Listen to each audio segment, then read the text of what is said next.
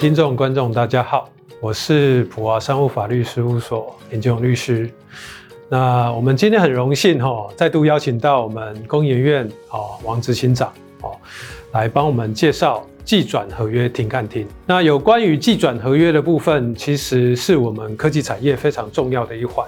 怎么去技术哦接受移转，或是诶技术成熟了之后，怎么跟外面的厂商做合作哦做技转的合作。哦，这些合约上是不是有哪些注意的地方，或是我们在产业发展上有什么注意的地方？很高兴邀请到我们工研院王执行长来帮我们做介绍。谢谢林律师的邀请。那其实技转合约哦，是林律师的看家本领。对，那这一这一堂课，其实林律师来讲就可以了。哦，那不过林律师考量啊，跟同同学的一个互动，所以就邀请我一起来参与讨论啊。然后，那总之呢，我今天也是半个学生的身份，来聆听林律师的一个啊精辟的一个演讲。谢谢。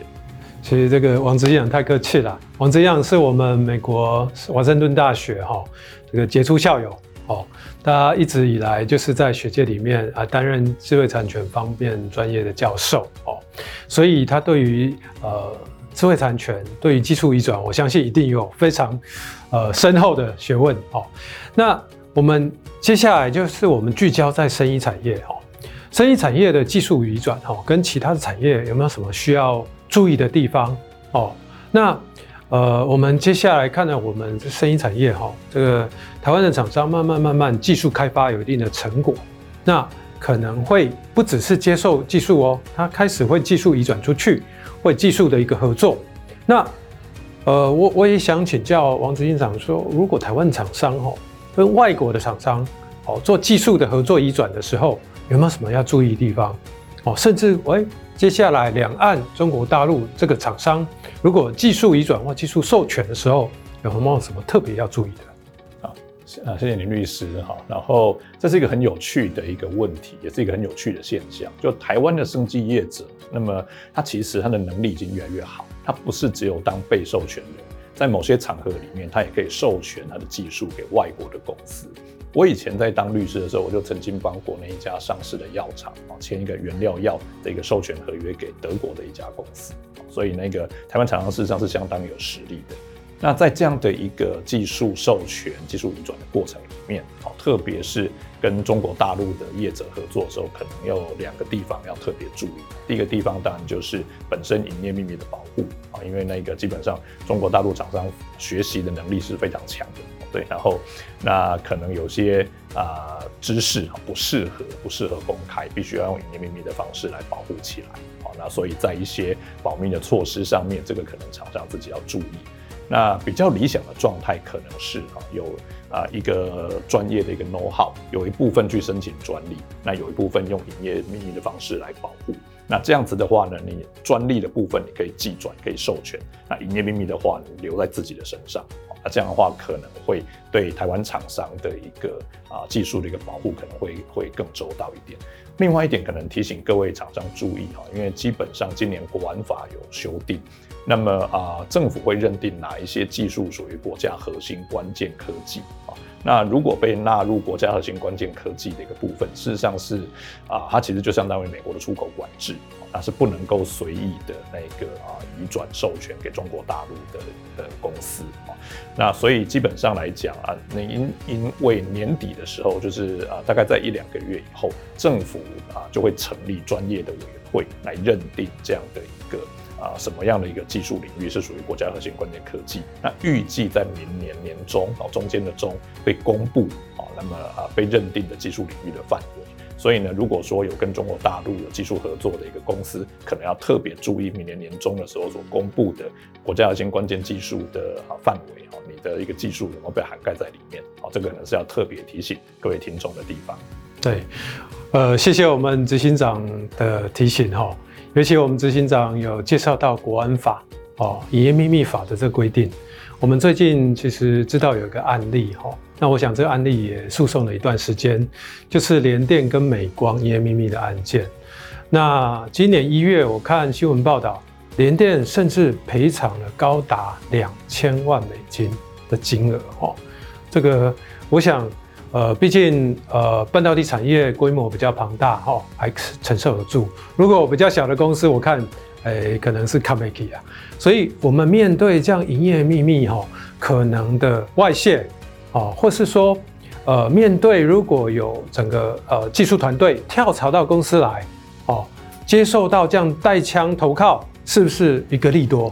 还是说？可能就像我们刚才讲的联电例子，准备要准备好几亿、好几十亿这样子的一个赔偿金额哦，所以呃，面对我们在不管是技术移转哦，或是技术合作哦，甚至技术团队的招聘，我们呃看到这先前联电这个案例，不知道我们王之祥有什么要再提醒我们产业客户的？是啊，谢谢林律师。好，那个啊，基本上来讲，如果说有技术团队带枪投靠，它其实不是一个利多，要要比较小心一点。然后基本上来讲，在营业秘密的一个诉讼里面，那么原来的公司事实上他在意的并不是这些后来跳槽的工程师，他在意的当然是那个公司跳槽去的一个新东家，还有新东家的负责人，这个才是那个原来公司要狙击的最主要的对象。所以如果说有这样的一个技术团队过来，当然很好。但是呢，我觉得说啊，从法律面我们要注意啊一些的一个预防纠纷的发生的一些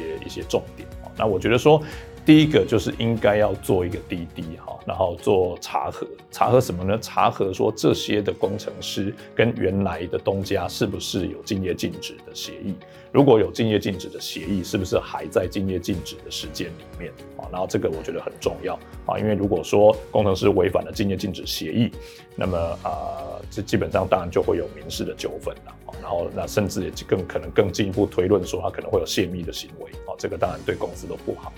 那除了说做调查有没有在竞业禁止的期间以外，哈那我觉得说应该要跟这些工程师哈签署这个尊重智慧产权的声明。那么请这些工程师啊，那个他们让他们宣誓说他们尊重智慧产权，不会使用原来的公司的营业秘密。否则的话，如果说在你们公司有这样的一个技术团队使用了原来公司的营业秘密的话，那除了这些工程师本身会被告以外，你们公司以及公司的负责人哦都有可能会成为诉讼的对象啊，这个可能要提醒各位的啊同业来注意。对，那谢谢我们王之祥详细的介绍哈。其实呃幸好哈，这个王志祥是被工研院挖角了哈。那办这个对于我们实务规定这么熟悉哈，我们可能这个律师事务所可能要要小心，要担心的。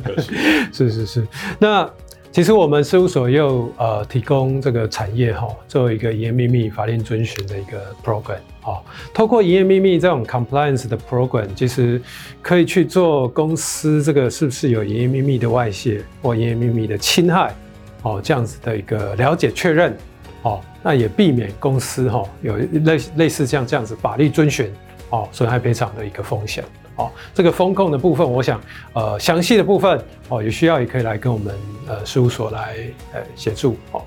那我们在讲到回归到技术移转的这个主题上哈，技转它所产出的智慧产权哦，这个刚好就是我们王教授过往在学校哦。这个最擅长的领域，不知道这个权利的归属应该要怎么去划分哦？那我们在计转的合约里面应该怎么去约定哦？这样子才避免说，哎，到时候又是层出不穷的损害赔偿或层出不穷的法律纠纷。啊，请教这个执行长。当然哈，呃，技术移转的智慧财产权的约定哦，事实上它的状况非常的多哦。那因为牵涉到双方的一个谈判力量、经济力量的一个关系哦，所以它有非常多的约定的方式哦。然后比如说双方共有的，然后属于那个啊、那个权利人哈，但是那个啊被授权人有专属授权，或者是非专属授权，或者独家授权。然后，那这个产生的权利义务都不一样。然后，那基本上合约里面约定的，我觉得说大概有几个大方向。第一个当然是智慧产权的归属要清楚。那在谁那一边要写得非常的清楚。那另外一方拥有些什么样的权利啊？然后除了专属、非专属的权利以外啊，那么可不可以再授权？然后在诉讼上拥有什么样的一个权利？然后还有就是，如果再授权出去，那么呃收到的权利金需不需要把部分的权利金归给原来的权利人？那这个都是很常见的一些啊，将来可能会有争执的地方。啊，所以像这样的一个智慧财产权的一个归属、授权的模式、再授权的权利、再授权所产生的权利金啊，然后啊，是不是要归给一部分给原来的权利人？这些可能都是合约里面要注意啊约定的点。那至于具体的细节，就像我刚刚跟各位听众所说明的，它其实相当的复杂。好，那这个部分可能就需要请专业的律师在做细节上的一些啊一些 double check。是是，如果合约有什么不清楚的地方哈，我们这个事务所当然很乐于来提供这样的法律服务。好，那刚才听到我们执行长这详细介绍，让我觉得好像又在学校上了一堂课。好，这个果然我们王执行长过往是这个专业的教授。哈，那呃，我们知道工研院有一个生医所。哦，负责生医方面的这个研究开发。那工研院生医所如果产出的技术，哦，如果想要哎，刚好产业界的公司行号有兴趣的话，哦，有没有机会来做技术的合作、技术的交流？那是不是方便我们执行长跟我们做做一个介绍？是，谢谢林律师给我这个机会宣传一下我们工研院啊。那工研院我们总共有十五个技术单位，那其中跟生医有关的主要是生医所。那除了生医所以外，像绿能所哦，还有一些啊我们其他的那个单位啊，事实上都有生医相关的技术啊。然后那以生医所来讲，事实上工研院的一些我们的授权模式，我们其实相当的弹性跟多元啊。然后，不论是传统的一个啊授权，或是转让我们的一个专利啊，然后这个我们其实都很常做。然后那之外呢，我们也可以谈共有啊。然后还有就是说，生医所那个啊有相当好的一个技术啊，所以基本上它里面会有工程师，那么呃想要创业啊，所以呢我们也鼓励我们的那工程师那能够离开工研院啊，然后跟业界来合作啊，创立啊新的。啊，spin-off company 啊，新的我们的衍生公司，对，然后所以基本上除了传统的授权让以外，我们啊最近很鼓励哈，我们的生意所里面的单位能够跟业者合作，共同成立新的衍生公司，好，那啊这样的一个啊股权的一个架构啊，比如说我们生意所的工程师占多少，工研院占多少，然后业者占多少，啊，然后那这个当然都可以谈。然后呢，那那个我相信我们都会用最开诚布公哦、最合理的一个方式来跟业者哦谈这样的一个啊彼此权利义务的一个分配啊。那因为我们很深切的了解，只有在一开始把话讲清楚好，然后各自站在各自的地方去考虑，那这样的话我们的合作才可长可久。那总之非常欢迎各界，不论是传统的授权转让，或者是我们进一步的一个新创公司、衍生公司，都能够跟工研院生意所来合作。是，哇，这个听到我们执行长的介绍哈，可以了解到工研院现在的政策非常活泼多元，也鼓励内部的创业哦，这个是产业界可以注入更多的活水哈，所以这个对于生意产业应该是一个很很大的利多啦。我们知道。工研院声音所，它其实哎，这个这么多专业的这个研究人员哈，它产出的技术如果可以，呃，对于跟我们声音产业这些公司行号更多的合作交流的话，对我们声音产业哈，应该会更多更多的哦有利。哎，那我们接下来来看有关声音产业哈，它在接受技术移转需要注意什么地方？哦，尤其是呃，我们知道声音产业它跟其他电子产业、半导体产业哈。不一样的地方在于说，我们生医产业的这个产品哦，这药品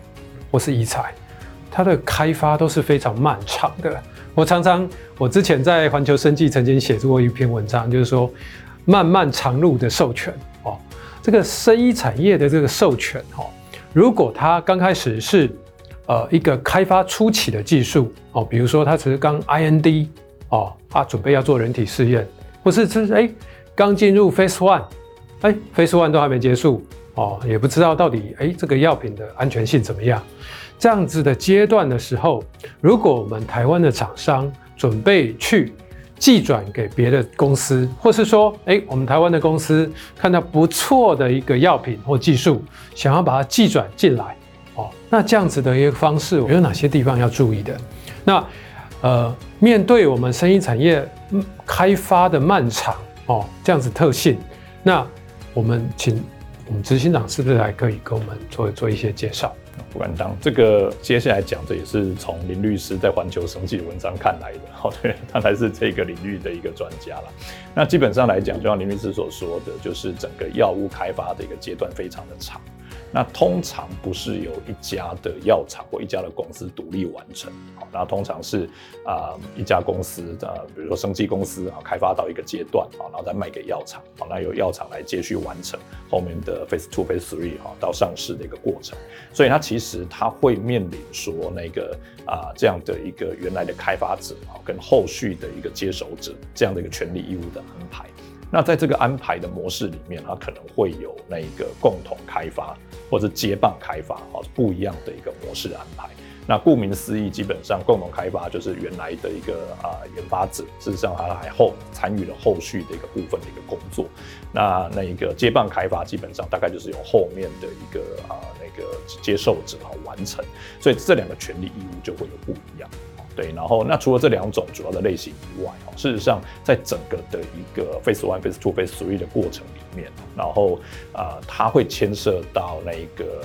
那个技术的一个出卖人啊，他的一个啊、权利的一个权利金的一个一个啊、取得啊，因为通常我们来讲，通常在啊、其他的技术领域来讲，我们这个权利金就是。啊，东西生产出来以后，啊，然后按照生产销售的一个金额给付权利人百分比。但是生医产业不是这样，因为生医产业整个开发时间非常非常的长，它通常没有办法等到那个生医产品上市才开始收后续的权利金，所以我们会有 milestone payment 的一个约定。那做到什么样的一个程度，就付多少的一个款项。那这种 milestone payment 当然非常非常的重要，它的 term 呢必须要对这样的整个开发的过程有所了解，你才能够世界的。定定一个正确的 milestone，好，然后给付一个一个世界的一个金额，好，然后这个是平衡双方风险一个非常重要的要注意的点，所以啊，鼓励各位同道，好，我们看一下林律师在环球升级的文章里面有更完整的说明。对，谢谢执行长帮我们宣传这个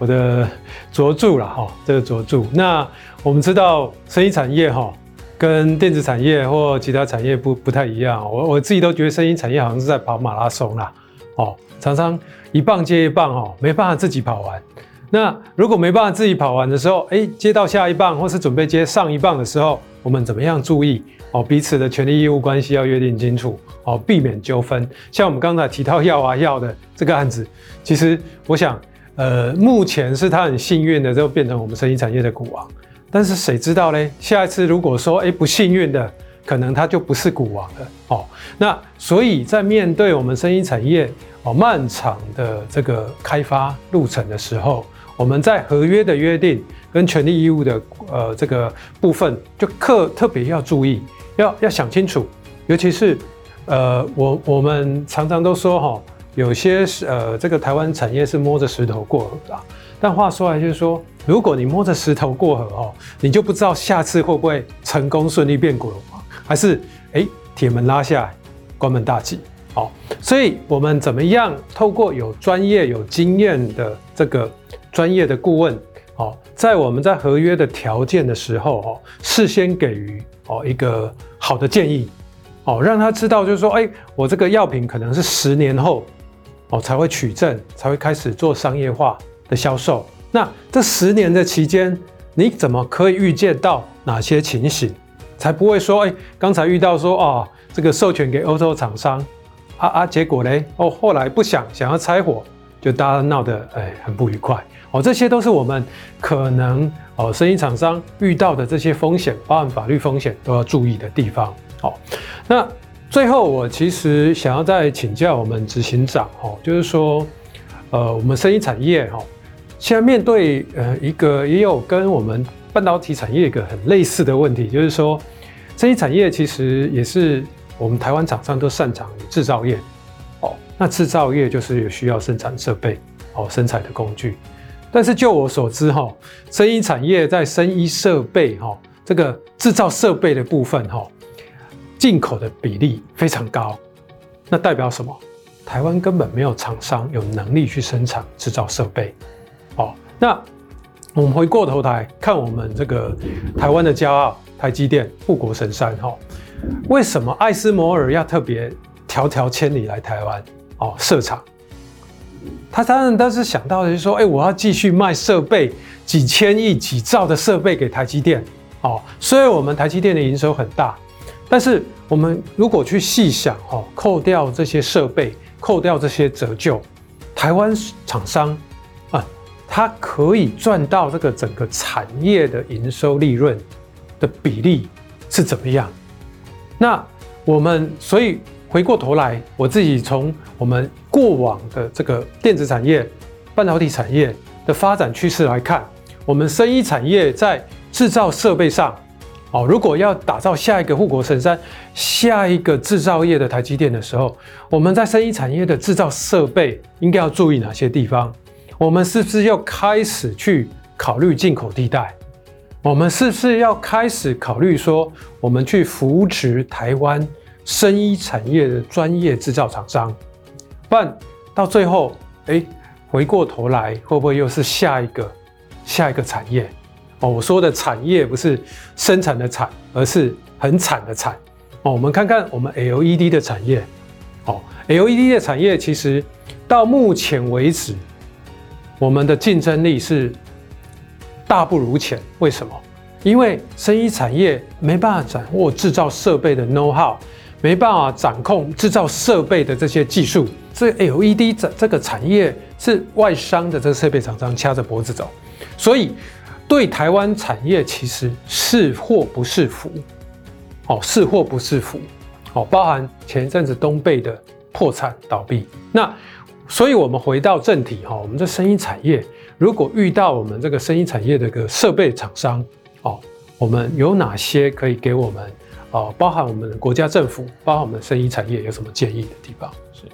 林律师是长久在生医产业的律师哦，所以他看到的问题点会跟啊那个我在这个产业里面的人不太一样哦。像他就有注意到生医产业的设备，哎，生医产业的设备，因为通常我们讲生医产业，我们不外乎就是讲医材跟医药。那这这两个领域，但是林律师注意到说，哎，其实除了医材跟啊医药以外，事实上还有生医的设备这样的一个比较独特的一个领域。然后这个领域，台湾厂商有没有 niche，有没有利基？当然有，因为台湾厂商在工具机这边，在智慧机械这边有非常坚实的基础。那为什么哎没有好的生医的设备产生？因为生医设备它是一个跨领域才能够制造出来的东西。你不是只有你不是光只有那个啊智慧机械工具机的知识，你就可以制造，你还必须有生医这一方面的一个知识，你才能够结合这两个领域，才能够制造出符合生医啊领域需要的一个生医的一个设备。所以它是一个跨领域的一个合作。那工研院哈，其实我们蛮幸运的，我们刚刚有跟听众介绍，有十五个啊技术单位。我们除了生医所以外，在机械这一块，我们有机械所。然后有智慧机械中心，然后做出来的东西准不准？我们有量测中心，所以我们在那一个啊机械这一块，我们的一个基础是相当相当的坚实跟完整。然后那在跨领域的推动上面，哈，那么啊，在我我们的那个机械领域的一个啊专业所跟生医所合作，我们相信应该是能够有一些哈对生医的设备能够有突破的一个地方。对，然后那也欢迎说对生医设备有兴趣的一个公司能够跟我们来合作，我们一起来推动这一块的一个发展。因为就像林律师所说的，这一块其实在台湾过去以来是相对比较被忽略的。然后在医材跟啊生技新药领域里面都有人投入的状况里面，也许生医的设备是一个蓝海。然后，那在工研院的一个跨领域的单位的协助之下，我们啊、相信我们的合作应该可以带来一些不一样的发展。哦，我们今天很高兴邀请到执行长哈，帮我们指点了一个迷津哈。看起来生医产业跟智慧制造哦，跟跟工具机产业其实有很多合作的空间，那也是下一个蓝海哦。所以这部分，我想呃，台湾的厂商哈，其实。呃，有很多地方是可以去努力的啦，哈，不要我们一直着着重在这个呃电子代工哦，这个保三呃保三保四，甚至保一保二哦，这样子这个低迷的毛利的这个呃不归路哈，我觉得其实是值得我们电子代工产业醒思的。那怎么样在聚焦在比较特殊性哦专业性的领域哦，像生医产业的制造设备。哦，因为我们知道生医产业从 GMP CGMP 到现在 PICS GMP，其实这些都是非常 niche、非常专业、进入门槛很高的一个领域。那我们电子厂商如果哦擅长制造的话，哦，我们及早的投入哦，不只是对我们生医产业是一个帮助，对电子代工产业其实一个毛利率的是是一个解药，我们也可以拭目以待。好，那最后我很高兴，我们又邀请我们这个美国华盛顿大学这个这个杰出校友王执行长来帮我们做这个介绍哈。他这个精辟的介绍，呃，很值得我们台湾的厂商可以参考。哎，谢谢执行长，谢谢，谢谢，谢谢，谢谢。资诚生技医疗服务团队协助业者从设立、营运规划、募资、申请补助、建立制度到上市上柜、跨境合作、并购。与永续发展等各阶段，提供财税、会计、法律及智慧产权等专业服务，提供客户最佳解决方案。如果大家有任何问题，欢迎与我们专业的服务团队联络，也欢迎大家上资诚官网或扫描 QR Code 加入资诚会员，订阅资诚生意透视，追踪最新生意全球趋势与资诚动态。谢谢大家今天的收看及收听。